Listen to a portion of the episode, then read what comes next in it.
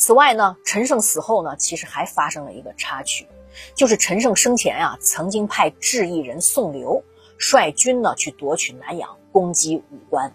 那个宋刘呢，也不负期望啊，还成功攻下了南阳。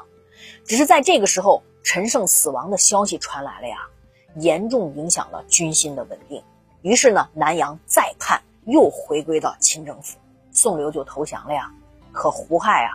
下令却判处宋刘车裂，用以示众。赢胡亥这么做，你想以后谁还敢投降啊？魏国宰相周氏呢，率军夺取封建呢以及沛县之后，就派人向雍齿招降。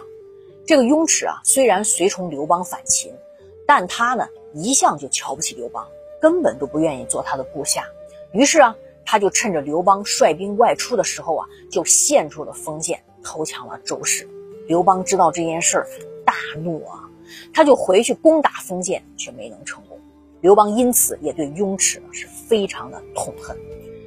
赵国的李良呢突袭邯郸，斩杀了赵王武臣跟左宰相少骚。得知消息的张耳、陈馀逃亡之后啊，便开始收集残兵败卒，又开始集结起数万人，攻击反叛的赵国将军李良。结果李良就战败了。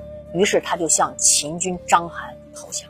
大胜之后啊，宾客中就有人建议啊，张耳、陈馀啊，二位都是寄居在赵国的外地人，要想与赵国人亲附，是很难独立获得成功的。如果呢，拥立原赵国王室的后裔，以辅以为仁义，便可以成就功业。这二人很有智慧啊，他们就找到了赵国原来的贵族赵歇。春季正月呀。张耳和陈馀呢，立赵歇为赵王，居住在信都，就是河北的邢台。经过李良叛乱之后呢，原先构成赵国政权的三股势力中，楚军旧部啊和秦朝的故吏已经算是损伤殆尽了。新成立的赵歇政权有了证明啊，其实啊，张耳、陈馀这两个人的做事是相当的谨慎智慧，师出有名。他们的军队作战呢，也有了能让人信服的大义。他们就以当地的豪强为核心啊，推行彻底的本土化策略，也因此呢，得以在赵地站稳了脚跟。东阳人宁军呢和秦家听到了陈胜溃败的消息啊，他们马上呢就拥护景驹呢继任张楚王，率军呢抵达方宇，准备去攻击定陶的秦军。同时呢，他也派出公孙庆呢出使齐国，约其共同出兵。齐王田旦呢就说。陈胜战败啊，生子未卜，你们怎么不先请示齐国而自封为王呢？这个公孙庆就说啊，你们齐国当时自封王的时候，不是也没有向张楚国请示吗？那我们张楚国为什么要向你们齐国请示呢？而且张楚国首先起义发难，自当号令天下。你想公孙庆这番挑衅的话，让这个齐王田旦呢是恼羞成怒。当场就下令把这个嘴硬的公孙庆给杀了。其实呢，两国外交以打压对方，以谋求自己在未来合作中获取更多的利益，本来是无可厚非。但这个公孙庆实在是个辩论的鬼才，刚出场就被杀了，真是祸从口出哈！三言两语就把自己脑袋给说丢了。秦家的连齐战略呢，就这样也失败了。与此同时啊，秦军的左右校尉啊再次率军攻克陈县，吕臣败走。重新呢，他去集结散兵后呢，与范阳和这个盗贼秦部相遇，合兵呢去攻击秦军的左右校尉，在清波击败秦军，再次夺回了陈县，建立了楚国政权。这个清部啊是陆县，就是安徽六安人，姓殷，因犯法呀而被判处秦刑。以刑徒的身份呢，被送往骊山呢服劳役，这个人就是英布。后面呢，当然还有很多关于他的戏份。修筑秦始皇的陵墓啊，当时在骊山服劳役的刑徒啊，有十万人之多。英布呢，就与刑徒中的头目和豪杰啊，都有很多交往。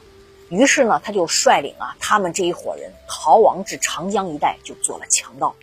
番阳相令吴瑞啊，在江湖上深得民心，号称番军呢。英布就前往求见，此时呢，其部众呢已经达到数千人了。这个番军呢就把自己的女儿嫁给了英布，还命他呢率领部众呢去攻击秦军。这亲家结得好啊！这两个人呢，最终都在这场战乱当中呢活了下来。英布少年的时候啊，曾有人给他相过面，说他呢当受刑后而称王，命算得非常的准，最后真的封了王。现在呢，既然受了秦刑，应了相者所言的前半句，所有英布啊，就索性呢把自己的姓改为秦。以期呢，事后呢能应这个算命的人所说的后半句话。当时呢，张楚王景驹在刘县扎营啊，刘邦呢就前往投靠，张良呢也聚集了一百多个人，也前往投靠。在这个路途中呢，张良和刘邦啊就相遇了。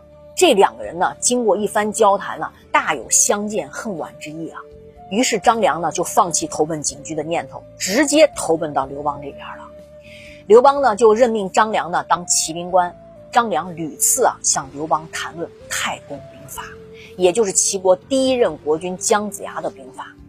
刘邦呢听着听着呢，都能心领神会，而且呢还常常采纳张良的意见。张良心里就常常赞叹说呀：“这刘邦啊，真是天纵奇才。”因为张良啊平时也把自己的谋略告诉其他人啊，可是没有一个人能听得懂。那张良的心里是相当的苦闷的。你想，能遇到能懂自己心的人，对于有谋略的人，那是一种恩情啊。后来呢，刘邦听说东阳的宁军和秦家在刘县啊立景驹为楚假王，于是呢，他便去觐见景驹，准备呢请求派遣援军呢去反攻丰县。刘邦啊非常欣赏张良，张良呢也欣赏刘邦。这对好兄弟啊，还真是后世合作的榜样。那什么是张良说的太公兵法呢？今天呢，我们就到这里吧。你们的留言呢，其实给我很大的能量，让我感觉到很温暖。爱你们，晚安，晚安。